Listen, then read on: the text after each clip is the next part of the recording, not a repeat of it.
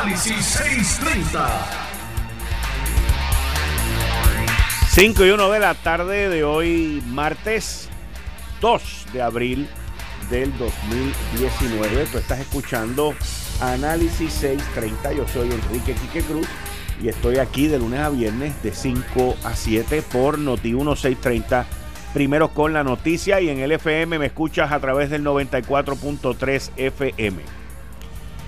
Cuando uno ve lo que ocurre y estas renuncias que no son de la noche a la mañana, vamos a estar claros de eso, no son renuncias repentinas, no son renuncias a lo loco, no son renuncias que toman al gobernador de sorpresa y les voy a explicar más adelante por qué dentro del análisis.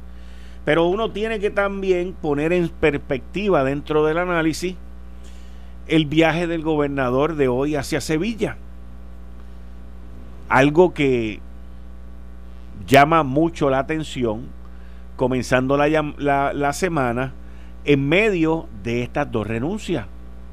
Porque son dos renuncias importantes, dos renuncias contundentes que aunque se hayan estado hablando y aunque se hayan estado anticipando y aunque se hayan estado preparando, pues son dos renuncias que jamaquean las dos bases más importantes, son tres bases importantísimas en un gobierno, salud, educación y seguridad. Y en este caso, pues la seguridad y la educación se ven jamaqueadas. Una secretaria, como lo es Julia Kelleher, que anuncia que de hoy para hoy me voy, pero se queda con un despliegue brutal en el periódico El Nuevo Día, pues eso nada más te da a entender claramente que la salida de Julia Kelleher se había planificado y que se había ya ejecutado y que se había llevado a cabo una entrevista con el periódico El Nuevo Día para que tuviera portada más dos páginas en el periódico con unas fotos ahí maravillosas, como si esto fuera Vanity Fair, y buscar la manera de que ella saliera del Departamento de Educación gloriosamente, con los endosos del gobernador y toda la fanfarria que una salida como que se supone que sea buena, pues termine siendo buena.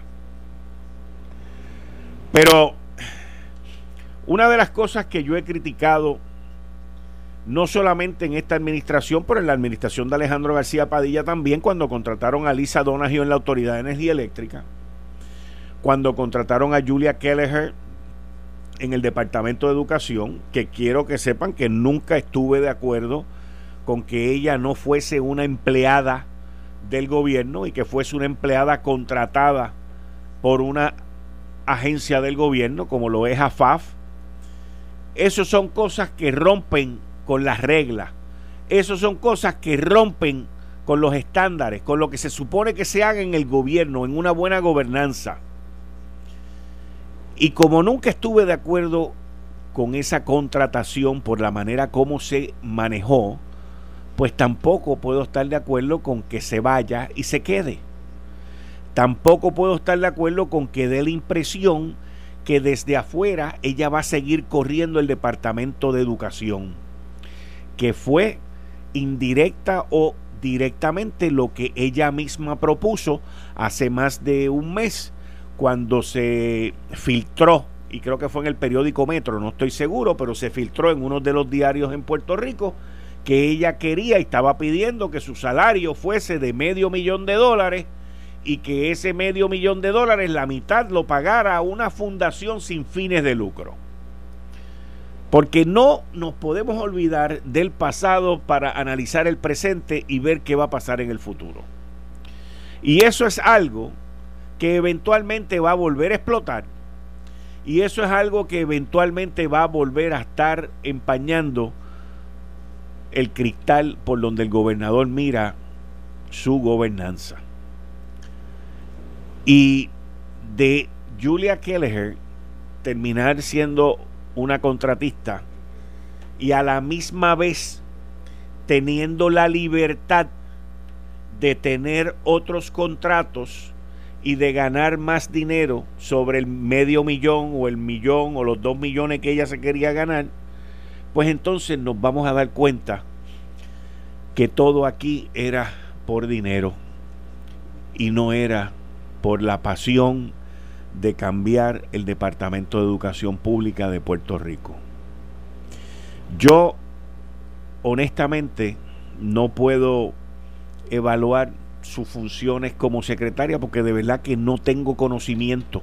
Ese conocimiento quien lo tienen son los directores, los regionales, los maestros y los estudiantes. Si hoy tienen los libros y los materiales y todo esto, pues qué bueno, muchas gracias, así es como se supone que sea. Si ella no estableció los mecanismos para una vez ella se vaya, eso sea permanente, pues lo que hizo está mal.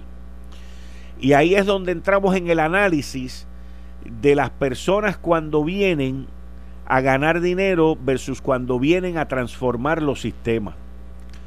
Cuando Lisa Donahue entró en la Autoridad de Energía Eléctrica ganándose 20 veces o mil veces más de lo que se estaba ganando Julia Kelleher, dije en aquel momento y luego cuando contrataron a Julia Kelleher dije lo mismo, que yo entendía y todavía entiendo que la responsabilidad más grande que tienen estos contratistas es dejar un plan de sucesión, es dejar gente local que aprendan a hacer las cosas como se espera que se hagan la primera vez bien y que cuando sus contratos y sus consultorías terminen pueda haber un equipo de trabajo local que pueda continuar cargando la manera como ese departamento se cambió y se convirtió.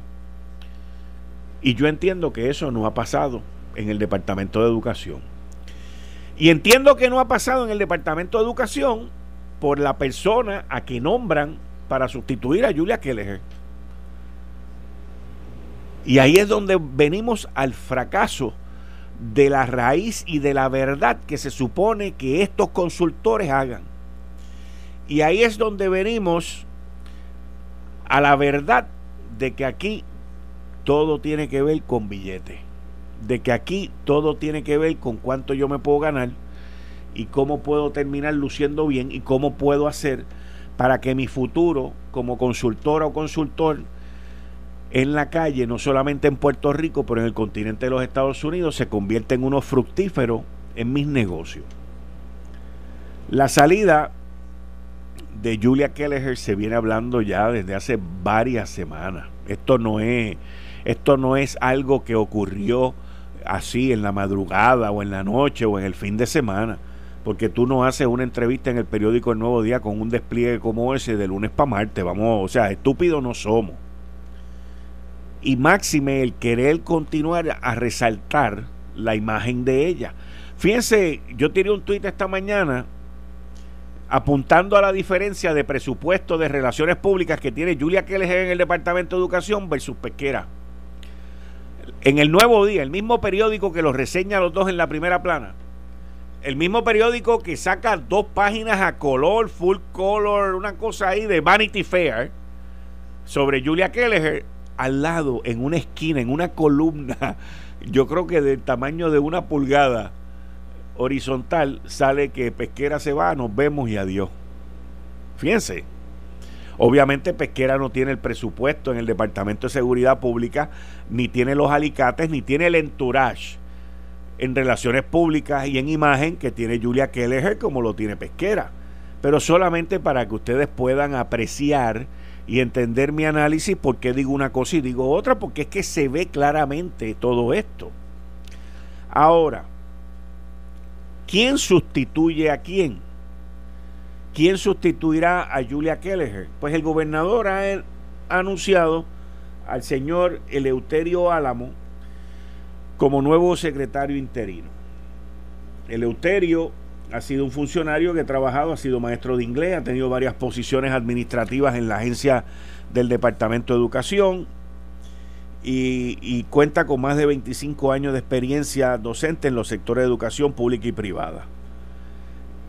Tiene un bachillerato en educación secundaria, en concentración de inglés y, un, y una maestría en educación con especialización en administración y supervisión de la Universidad de Phoenix. Pero nadie habla de los 25 años que este señor tiene de experiencia educativa, Nadie habla de su enseñanza en inglés, nadie habla de haber sido director regional, nadie habla de haber sido principal, nadie habla de, de, la parte académica, que es lo que nos importa. Entonces el ataque se concentra en que corrió tres veces y perdió. El ataque se concentra en la parte política de la cual él se quiso meter y no hay un, un no hay un enfoque válido y no hay un enfoque claro sobre las cualidades que debe de tener un secretario de educación. El primer reto que va, que va a tener de frente el Euterio Álamo es que puede convertirse ante los gremios, y aquí esto es bien importante, bien importante, bien importante para el gobernador no para Eleuterio, bien importante para el gobernador, porque el año que viene es un año eleccionario. Y el gobernador ya es un candidato. Y es bien importante para el gobernador que Eleuterio no sea un muppet, como una marioneta. Es bien importante que Eleuterio no sea una marioneta de Julia Kelleher. Y que Julia Kelleher esté corriendo el Departamento de Educación a través de Eleuterio Álamo para ella poderse ganar los 500 mil, los 700 mil o los millones que se quiera ganar. Porque eso va a ser un double whammy en contra del gobernador. Y eso va a continuar creciendo y creándole más problemas políticos al gobernador. Si ese es el plan y él lo avaló, le va a explotar en la cara como si viniera el bully a meterle un puño a Donald Trump. Así que esa parte gerencial y esa parte de obra de teatro con marionetas es bien importante que no se extienda al Departamento de Educación porque es un departamento con muchos gremios, es un departamento extremadamente politizado, es un departamento que si llueve la culpa la tiene el secretario y si no llueve y hay sequía, la culpa la tiene el secretario y eso es un desmadre lo que hay ahí. Vuelvo y repito, me preocupa grandemente, grandemente el que no hubiese habido un plan de sucesión. Tengo conocimiento de primera mano de que en la oficina del Departamento de Educación, donde se manejaban los fondos federales, habían serios problemas y habían serias discrepancias. Habían habido cambios de empleados y habían surgido situaciones, quejas, denuncias en contra de las políticas que se estaban llevando a cabo en el departamento. Yo espero que esto sea simplemente una renuncia, un me voy y no me meto, y que no sea algo más grande de lo que se rumora por las calles de Atorrey. Así que lo único que queda es tiempo para esperar. Regresamos con Enrique Quique Cruz y su gabinete de expertos en análisis 630 por Noti1. 5 y 16 de la tarde de hoy Martes 2 de abril del 2019, tú estás escuchando Análisis 630, yo soy Enrique Quique Cruz, estoy aquí de lunes a viernes de 5 a 7. Para terminar con el análisis de la salida de Julia Kelleher, quiero volver a repetir la coincidencia o la casualidad, que yo no creo ni en coincidencias ni en casualidades, yo creo en causalidades, de el anuncio de la renuncia de Julia Kelleher el despliegue brutal de Vanity Fair en el periódico El Nuevo Día y la salida relampagueante del gobernador hacia Sevilla. Y como dije al terminar mi análisis antes de comenzar Bárbara y el tránsito, yo espero que ya que han anunciado que ella se va a quedar en el gobierno como contratista, yo espero que esto no explote en los rumores de pasillo que han habido por Atorrey. Así que vamos a esperar a ver. Por otro lado, la renuncia de Pesquera, a mí, por ejemplo, no me toma de sorpresa. Se sabía ya que cuando su contrato terminase el día que fuese a terminar, que me acabo de enterar durante esta semana que es el 30 de abril, pues él ya iba a recoger sus maletas y se iba.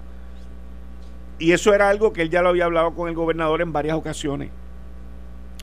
Pesquera se convirtió durante su estadía, segunda estadía en Puerto Rico, en un pararrayos para el gobernador. Y ese pararrayo el gobernador ya no lo va a tener. Y en el gobierno no existe nadie, hello, no existe nadie que le sirva de pararrayo al gobernador como lo hizo Pesquera en el asunto del huracán, en el asunto de los muertos, en el asunto de los asesinatos. O sea, Pesquera cargó con más basura que nadie en esta administración. Todo el mundo, y no lo estoy criticando, pero todo el mundo habla de lo grandioso que era Ramón Rosario como secretario de Asuntos Públicos, que era el que defendía al gobernador y todo eso. Mira, Ramón Rosario muy bien hizo su trabajo. Pero la realidad, la realidad, que el que cargó con la basura, el que cargó con el revolú, el que cargó con la caca, fue Pesquera. No fue más nadie. Yo sé, porque lo conozco y no porque me lo dijo, que Pesquera se va frustrado porque a nadie le gusta irse de un sitio eh, sin hacer las cosas que se proponía hacer. Y él nunca, y digo nunca porque fue nunca, pudo lograr hacer las cosas que a él le hubiesen gustado hacer, porque simple y sencillamente nunca tuvo los recursos para hacerlo. Podemos hablar con Natalie Yaresco sobre el tema y Natalie puede decir que le sobró un montón de millones de pesos en el presupuesto. Podemos decirle el otro que lo critica y el otro con el que él pelea y la otra que no le cae bien. Pero la realidad es que la policía está abandonada. Y está abandonada desde hace muchos años. Y la realidad es que la policía no tiene los recursos para hacer lo que se supone que el que sea haga. Si usted me pregunta a mí a quién yo pondría a cargo del Departamento de Seguridad Pública, yo pondría a una persona que lo más probable es que no se puede poner. Porque usted tiene que escoger, en ese caso, entre qué es más importante. Y me refiero al general José Juan Reyes. José Juan Reyes, el general José Juan Reyes, el gobernador muy acertadamente lo puso a cargo de la Guardia Nacional en un momento en que tuvieron que salir del ayudante general que estaba antes y meter rápidamente a la persona más capacitada para manejar el bollete que hay en la Guardia Nacional. La Guardia Nacional de Puerto Rico ha caído donde mismo ha caído la Autoridad de Energía Eléctrica, donde mismo ha caído la policía, donde mismo ha caído acueducto alcantarillado, donde mismo ha caído todo lo que es gobierno por la maldita política. y no hay persona mejor capacitada para manejar ese ambiente de una manera militar, de una manera disciplinada y de una manera correcta como lo es el general Juan Reyes, porque la Guardia Nacional hoy está bajo un monitoreo federal con la Guardia Nacional de Ohio. Y en caso de que haya un desastre en Puerto Rico, pues Dios quiera que el que esté a cargo de o de la Guardia Nacional o del DSP sea el general Juan Reyes. Porque es una persona que tiene la experiencia para manejar los desastres que han, que han habido en Puerto Rico, principalmente la última experiencia que tuvo José Juan Reyes con el huracán María. donde yo tuve la oportunidad de conocerlo y estar un día completo con él yendo alrededor de todo Puerto Rico. Ahora, surge la disyuntiva de que Pesquera se va. Y si usted me pregunta a mí, la única persona que yo pondría a cargo del Departamento de Seguridad Pública sería Juan Reyes, pero no lo puedo tener en los dos sitios. No puedo ponerlo en ambos lugares. La pregunta es, ¿qué es más importante? El Departamento de Seguridad Pública, que es un desastre, porque la, la ley del Departamento de Seguridad Pública, que Johnny Méndez y otros en el Capitolio han dicho que la van a revisar, pues estuvo mal redactado. Yo lo dije aquí, yo se lo dije a Orona aquí de frente, que eso no servía. No servía porque no estaba hecho correctamente bajo las estructuras que eso se debió haber hecho. El que sea el, secretario del Departamento de Seguridad Pública, como lo es el Homeland Security de los Estados Unidos, no significa que es el jefe del desastre que ocurre en la isla. Es solamente el facilitador para que el que esté a cargo, que en este caso debería ser el manejo de emergencia y la Guardia Nacional, tengan los recursos y las herramientas para hacer su trabajo y el secretario de arriba, como dicen, hacer un overseeing, un oversight de lo que está ocurriendo. Pero dejar que esas dos entidades corran y hagan lo que tienen que hacer. Y si no lo saben hacer, entonces uno se mete como secretario y toma las decisiones y aprieta las tuercas que hay que apretar. Por eso es que el Departamento de Seguridad hasta ahora no ha funcionado número uno y número dos, porque el Departamento de Seguridad no tiene los recursos. No tiene los recursos y no va a tener los recursos. No los va a tener. Miren, miren esto. Esto es un desastre que no tiene nada que ver con seguridad, pero tiene que ver con el pueblo de Puerto Rico. Yo me enteré que en la AMA, en la Autoridad Metropolitana de Autobuses, pero le estoy dando este ejemplo para que lo pongan con el Departamento de Seguridad y con Forense y con el otro y con el otro y con el otro. Yo me enteré que en la AMA hay decenas y decenas de guaguas rotas ahí esperando para el mecaneo, para que las arreglen.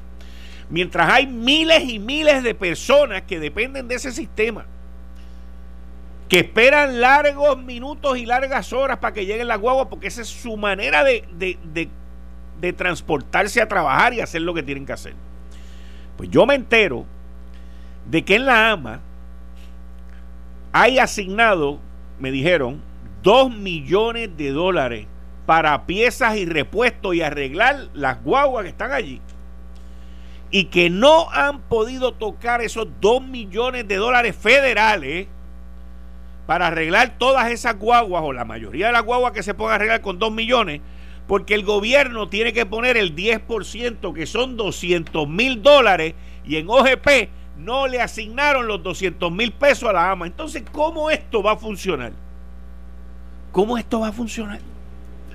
Aquí han habido gobernantes desde el 2010 que tampoco quisieron asignarle 3 millones de dólares a ciencias forenses para los rape kits.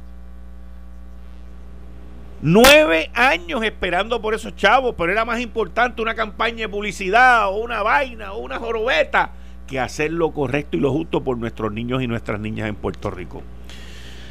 Y ese es nuestro problema, pero también esa es nuestra realidad. Y yo no puedo condenar a Trump por decir que aquí no sabemos hacer las cosas y que somos unos incompetentes. Porque si tú no quieres sacar 200 mil pesos para poner, para agarrar 2 millones y arreglar por lo menos 20 o 30 guaguas, pues Trump tiene razón. Y ahí es donde nosotros estamos bien pillados. Noti 1630 te lleva las noticias que rompen.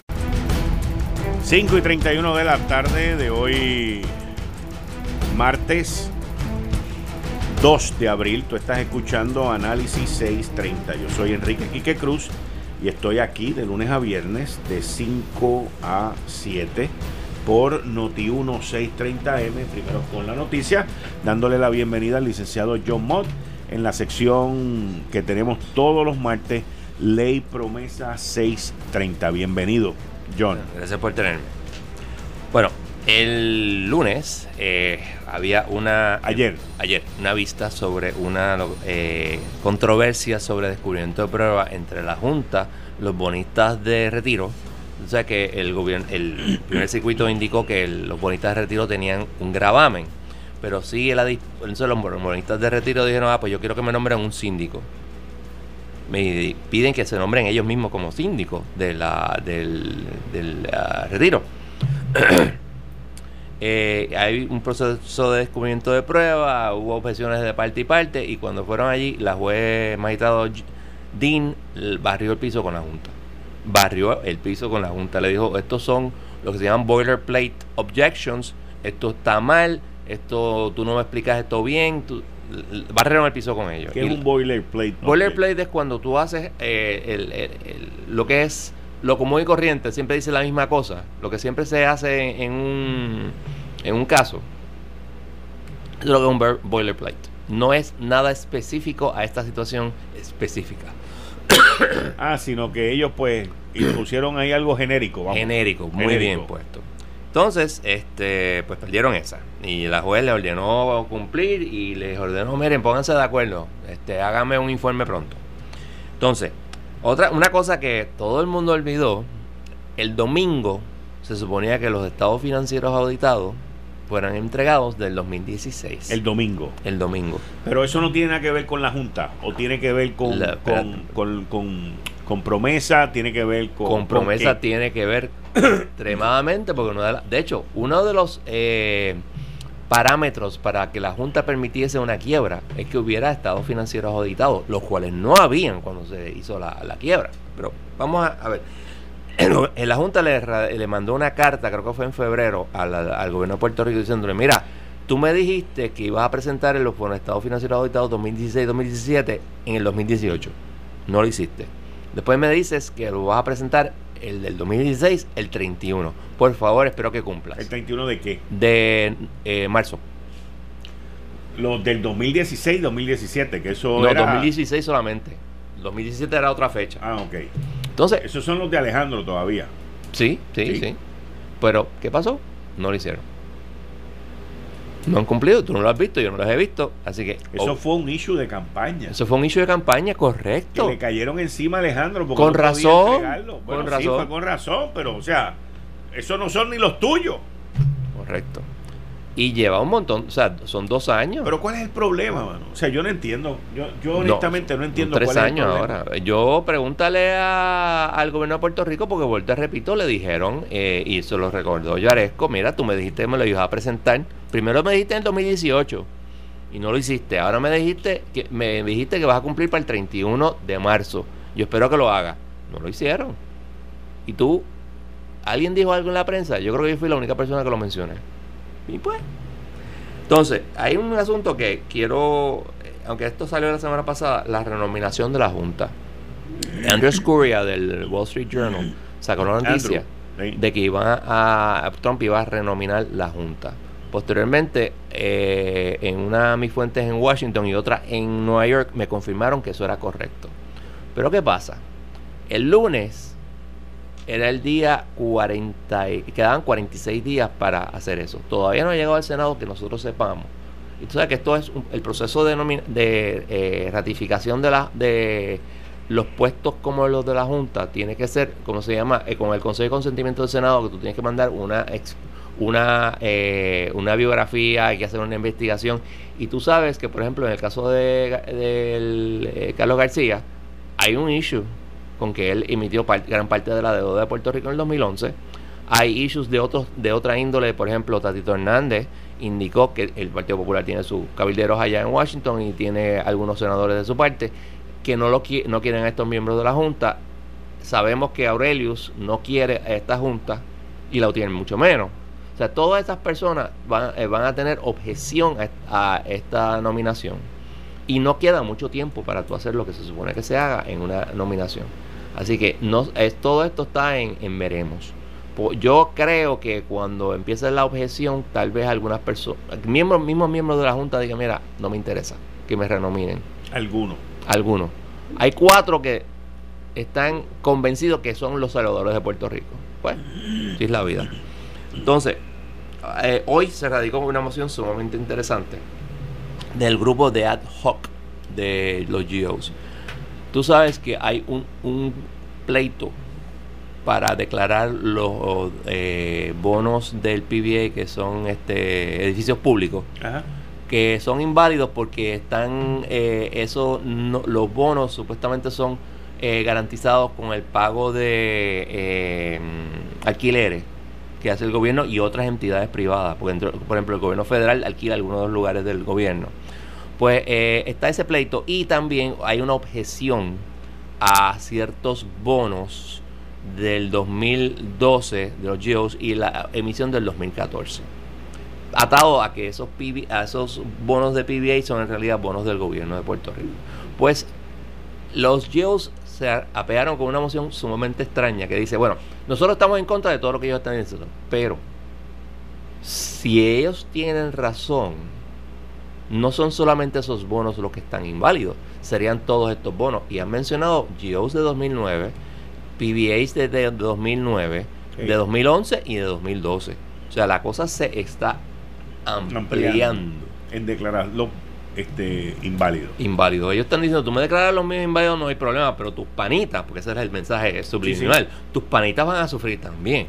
Y ven acá, en, en esa parte de declararlo inválido, eh, ¿qué pasaría con los bonos que durante esos años se hicieron para el IBU, para Cofina? Ah, ok. El eh, eso, esos no caen en eso porque ya la transacción se cerró, ya eso es un derecho, and don't even, no, ni tan siquiera te atrevas a mirar para acá porque ya nosotros hicimos inclusive el canje. Exactamente. Así Yo, exacto, porque originalmente la demanda del UCC, el Unsecured Creditors Committee, era estos, estos bonos son inválidos, no hay que pagarlos. Esa fue la demanda. Claro, se llegaron a un acuerdo hay personas que, eh, y de hecho los GOs lo, lo, denunciaron. Mire, juez, esto están radicando estas, estas mociones porque esta semana nosotros tenemos un, una mediación sobre esos bonos. La mediación no funcionó. O sea, parece que ya había bajado lo de lo de Aurelius y parece que todo el mundo se trancó y no hubo, no hubo transacción. En lo interesante de todo esto es que están hablando de, de, de cómo calcular el pago de los GOs bajo el artículo 6, sección 2 de la Constitución. Y vuelvo, y vuelvo a algo que yo he mencionado varias veces. Todo lo que tiene que ver con ese asunto, lo de los PBAs, lo que tiene que ver con eh, el otro, este, eh, con, con, los GOs en sí, todo es a base de la ley de Puerto Rico, la Constitución de Puerto Rico. Nada tiene que ver con derecho federal. Absolutamente nada. Pero nadie ha dicho, vamos a llevar esto al Tribunal Supremo. Eso era, esa era mi próxima pregunta, ¿por qué nadie de los GOs ha decidido llevar eso al, Supremo? Bueno, tú no lo puedes eh, eh, llevar, tú puedes pedirle al juez que lo certifique al Tribunal Supremo y yo lo haría. ¿Ah, sí? Sí, tú O sea, tú le puedes, tú, por ejemplo, bonista o representante de bonista de GOs, de obligaciones generales, le puedes pedir al juez federal, mire juez, yo quiero que usted me certifique a través del Tribunal Supremo si estos bonos son válidos o no son válidos. es un poquito más no, está bien, pero complicado, pero sí. En, simple español. En esencia, sí. Se puede. Y, eso se ha hecho anteriormente. Se, ha pedido validación del Federal al Supremo de Puerto Rico. Okay. Vamos, para que entienda esto bien. Ajá. Yo puedo remover un caso del Tribunal de Puerto Rico al Tribunal Federal. Yo puedo pedirle al Tribunal Federal, por favor, devuelve el caso. Pero el Tribunal de Puerto Rico no tiene poder alguno yo estoy claro sobre eso. una vez tú estableces eso, lo segundo, el, las certificaciones se hacen continuamente. Es bien común. De hecho, Helpi, en un caso de los de los ¿El qué, ¿El qué? en el caso de los testigos de testigos de Jehová, lo hizo para preguntar si las calles de Puerto Rico eran públicas o privadas. y el Tribunal Supremo le contestó. Lo que pasa es que los jueces en el Tribunal Supremo no les gusta hacerlo. En el Tribunal de Puerto Rico, perdón, en el Tribunal del Distrito Federal no les gusta hacerlo porque se tardan mucho. Muchas veces se niegan a, después de que se tardara un montón de tiempo, dicen no voy a decidir porque no voy a decidir el caso completo y prefieren no hacerlo. Pero hay ocasiones en donde hay que hacerlo. Y de hecho, el circuito podría, la juez decide mañana y llega el circuito, el circuito puede certificarlo al, al Supremo. Eso pasa. De Puerto Rico. Sí. Porque es un asunto exclusivamente de ley de Puerto Rico donde no hay, o sea, esto es algo nuevo, es cuestión de la constitución, es cuestión de la ley esta de los PBAs, etcétera, etcétera. Hay unas partes que son bastante generales y comunes, pero hay montones de partes que son sumamente nuevas, este, etcétera, que nunca han sido interpretadas, como la constitución de Puerto Rico en el artículo 6, sección 8, artículo 6, sección 2, etcétera. Y pues yo entiendo que debiera, pero nadie lo ha levantado. Yo no tengo clientes en este asunto. Este, yo urjo a todo el mundo de Puerto Rico. Yo veo las mociones. Eh, hay montones de personas radicando que van a participar en el pleito, proce. ¿Cómo ustedes van a participar en un pleito tan complicado como esto? Proce. ¿Qué es proce? ¿Qué es proce? Pues, eh, eh, yo sin abogado. Y están radicando... ¿Por derecho propio? Por derecho propio, porque le mandaron una notificación y la gente, lógico, no quiere quedarse fuera y, y dice, no, no, yo quiero, yo quiero participar, pero tienen que unirse, porque esto es caro, obviamente, tienen que unirse y contratar abogados. ¿Los abogados de Puerto Rico o Estados Unidos? Obviamente los de Puerto Rico serán más baratos, mucho más baratos. y ven acá, un grupo de puertorriqueños que se quieran unir con esto de los GOs, ¿pueden hacer más o menos lo mismo que hicieron los bonistas del patio? Claro. O sea, y, al ser certificados y reconocidos por la corte, entonces el gobierno es el que paga. Ni no, no, tendrías que pedir eso, eso es otro asunto y no para ninguna parte. Fíjate, los bonistas del patio trataron de, cobrar chavo y no pudieron. ¿No les pagaron? Que yo sepa, ¿no? Yo creo que les habían pagado. Yo creo que no. Pero el punto es que tú tendrías que unirte, eh, ¿cómo se llama? Pool your resources, poner un pote en una cuenta de banco, eh, como si fueras una asociación de condóminos. Ajá y contratar abogados, porque no te van a nombrar como este en un comité. Para eso está lo que se llama el, el hay un comité ad hoc. Originalmente se habló sobre un comité de GOs, pero el United States Trustees Office, que es el que nombra los el, no los nombra, sino que los sugiere al tribunal, pues dijo que no. Ok. Y eso es bastante, es bastante, ¿cómo te diría? Común. Y atado a eso, yo quiero hacer un comentario que la policía, como tú muy bien dices, le hacen falta recursos. Pero el problema es que el gobierno de Puerto Rico no se los da. El gobierno de Puerto Rico, por ejemplo, le da 4 millones de dólares al Comité Olímpico. El gobierno de Puerto Rico le da dinero a montones de personas para contratos de publicidad. Pero no le da el dinero suficiente a la policía. Y ahí es donde está el problema. El problema es el dinero. El gobierno de Puerto Rico tiene el dinero. El gobierno de Puerto Rico no ha pagado eh, deuda, con excepción de Cofina, hace dos años. En mayo 2, el gobierno de Puerto Rico se fue a la quiebra. Y al otro, el mismo día eh, fue Cofina, este, IRS, eh, la Autoridad de Energía Eléctrica fue más tarde. Pero la Autoridad de Energía Eléctrica, no voy a entrar en eso, estoy hablando del gobierno de Puerto Rico, el gobierno central, que debe casi 50 billones de dólares, no ha pagado nada, absolutamente nada. En algún momento va a tener que pagarlo. Sea la mitad, sea 20, sea 30, sea 40, pero el gobierno está en una francachela viviendo feliz y no pagando un divino. Eso no puede ser así. La Junta dijo que iba a erradicar el plan de ajuste en abril. Yo dudo que lo haga. Me parece que Yaresco tiene más razón de que sea a final de año. Es más, yo creo que va a ser el año que viene. Pero en algún momento el plan de ajuste viene. Y en el plan de ajuste se va a tener que pagar. Y yo no sé qué lo van a hacer los políticos porque se creen que el dinero es para ellos. El que está en los bancos.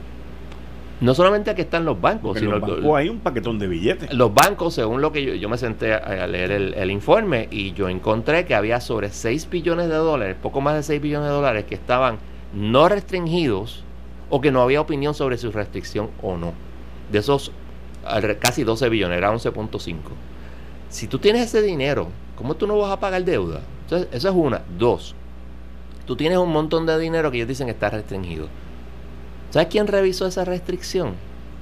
Onili Borges, que es son los abogados de la Junta. ¿Cómo tú vas a venir a decirme a mí que el, el, Borges no tiene un conflicto de intereses? Si son los abogados de la, de la Junta. O sea, ese dinero podría, esas, eh, esas este, restricciones no ser correctas. Podrían serlo también, obviamente. Pero eso tiene que ser pasar por un crisol. Y cuando tú radiques el, plan de ajustes y tú digas, yo esos chavos me lo voy a echar, me voy a echar al bolsillo, tú vas a tener un problema terrible. Aparte de que tú tienes el plan de ajuste va, va a, tener un problema en el futuro, de que cualquiera puede decir, hey, permiso, pero este título 3 eh, fue ilegalmente hecho. Pues aquí no hay eh, estados financieros auditados, como dice la ley especifica, estados financieros auditados o la información suficiente para poder hacer una determinación razonable sobre la, la, quiebra. Y eso no es lo que pasó aquí. Pero veremos. ¿Algo más? Ah, eh, Juan Reyes. Ajá. Eh, Juan Reyes es una persona muy competente, pero su, su background es de artillero, no es de MP. Y yo entiendo. perdón, ¿es de artillero? ¿No es de qué? MP, eh, Military Police. Military Police, ok. Y ahí yo, pues, creo que necesitas ahí en la policía a alguien que entienda la policía. Tú puedes ser un tremendo administrador, pero tienes que entender el, el, el, mindset de la policía es muy diferente al mindset de la, milicia. pero para eso pero es lo que pasa fíjate ahí es donde yo choco con ese mindset tuyo en este caso que tú acabas de mencionar te voy a explicar por qué porque el Para eso tú tienes al superintendente, que en este caso es el comisionado de la Policía de Puerto Rico, porque el que está arriba en el, en el Departamento de Seguridad Pública no, no puede saber de ciencias forenses, no puede saber del NIE, no puede saber del otro. Tiene como ocho comisarías ahí. Porque eso es parte del error. Tú no puedes tener todo eso. Yo puedo entender. No, no, en eso estamos, en, en eso estamos de acuerdo. Pero mm. ya que me entregan el Frankenstein que tengo, pues yo tengo que bregar con el Frankenstein lo mejor posible. Lo que tú tienes, tú tienes ocho, ¿verdad? Pero tú mencionaste tres bien importantes: la policía, ciencias forenses y cuál fue el NIE. Y el NIE. El NIE es un, es un servicio de investigación igual. La policía es un servicio de investigación. Lo que pasa es que el NIE no puede, para empezar, para empezar, yo nunca estuve de acuerdo en que en el Departamento de Seguridad estuviese la Policía de Puerto Rico porque está bajo una reforma y debió haber estado separada hasta que terminara la reforma. Eso, es lo primero. Y lo segundo, que el NIE tampoco debió haber estado ahí porque es el organismo que, que investiga la policía. al gobierno, entre ellos la policía. Por lo tanto, el NIE debió haber seguido en el Departamento de Justicia. Yo estoy de acuerdo contigo totalmente, pero vuelvo y repito, tú tienes y en realidad el lugar grande en el Departamento de Seguridad, el lugar grande es la policía. Correcto. Y por eso es que tú necesitas el mindset. Y tienes razón de que, por ejemplo, tú no eres un patólogo forense, obviamente. Ni bombero. Ni bombero. Pero ese mindset de policía lo necesitas allá arriba. ¿Por qué? Porque en realidad el que es el de la sombrilla es el que manda. No es el de abajo. Pero ese es el mindset incorrecto también. O sea, porque el que yo entiendo tu punto. Estamos de acuerdo, pero el problema es que está estamos de acuerdo, no es que estamos de acuerdo, estamos de acuerdo, pero yo no estoy de acuerdo con que yo yo sé que el de arriba es el que manda, ¿entiendes? Pero el de arriba, si está seguro de que manda, no tiene que dar las órdenes todos los días. No. Y ese es el problema en Puerto Rico. Bueno, yo no tengo la menor duda de que tú tienes razón. El problema es que las ideas de las sombrillas era supuestamente para ahorrarnos chavos. y lo menos que hicimos fue ahorrarnos chavos. Bueno, te voy a decir una cosa, hay dinero ahorrado. Pero es porque se han ido policías, ah, bueno, se han ido los otros, Eso es otra cosa, tú no me vengas a, como es que dice este Yares, no me vengas a mí que tú necesitas policías cuando tú acabas de retirar qué sé yo, 400 o, un número así. Y tienes razón, las decisiones de este gobierno carecen de sentido. Tú necesitas más policías, pero necesitas entrenarlos. Tú, la policía y el policía que está necesita más entrenamiento. Ahí es donde tiene que estar el dinero. No en la publicidad, no en los contratos de los amigos del alma. Una de las primeras cosas que yo haría, como eh, si estuviera al, frente, es sugerir eh, con gran fuerza que la legislatura no cobre y restringirle enormemente su presupuesto. ¿Por qué? Yo recuerdo cuando los legisladores eran a tiempo parcial, eran incompetentes y corruptos. Hoy en día están cobrando buenos chavos, son incompetentes y corruptos igual. Pues, pues eso no les pago. Ese es el problema. ¿Y hay buenos legisladores? Sí los hay. Y los había en los tiempos antiguos y arcaicos también. Pues yo quiero que tú sepas que por esa línea que tú acabas de mencionar ahora, es que yo entiendo que va el próximo plan fiscal. Lo sabremos pronto en abril. 22 de abril es algo así. El 22 de abril. Pero yo, yo entiendo, mi opinión, porque la Junta ya nos ha dejado, nos ha dado, como dicen en la calle, un la de qué es lo que va a hacer. Y yo entiendo que la Junta va a recortarle el presupuesto al Ejecutivo, le va a recortar el presupuesto al Legislativo y le va a recortar, a recortar el presupuesto a la Comisión Estatal de Elecciones. Y no tengo problema con eso, excepto que este es el año fiscal que empieza, que sí es importante. Lo sé, pero yo creo que por ahí vienen. Yo creo que el problema de la, de la Comisión Estatal de Elecciones, entre otras cosas, son los destaques. Los destaques. Los destaques. Como ridículo, tú sabes. Tú tienes un empleado público que se supone que estás siendo empleado público, mientras que está haciendo en la Comisión Estatal de Elecciones, siendo un politiquero, protegiendo los intereses del partido que lo nombra. Eso es la realidad. Y, ¿sabes? Carece de sentido. Y, la Junta puede que haga eso. Yo creo que la Junta podría llegar hasta más lejos. Eh, en la decisión del juez eh, Torroella y en la decisión de la juez Lynch, uno sobre Aurelius, el otro sobre la legislatura, ellos dan a entender claramente que los poderes de la Junta para de suspender leyes es bien grande. Sí. Yo lo leí y, y a mí me sorprendió. A mí no me sorprendió porque era la misma interpretación que yo tenía. A mí lo que sorprendía es que la Junta no entendía eso. A mí, informes me llegaron que los abogados de ellos decían que no. Pero es que está ahí staring at you in the face.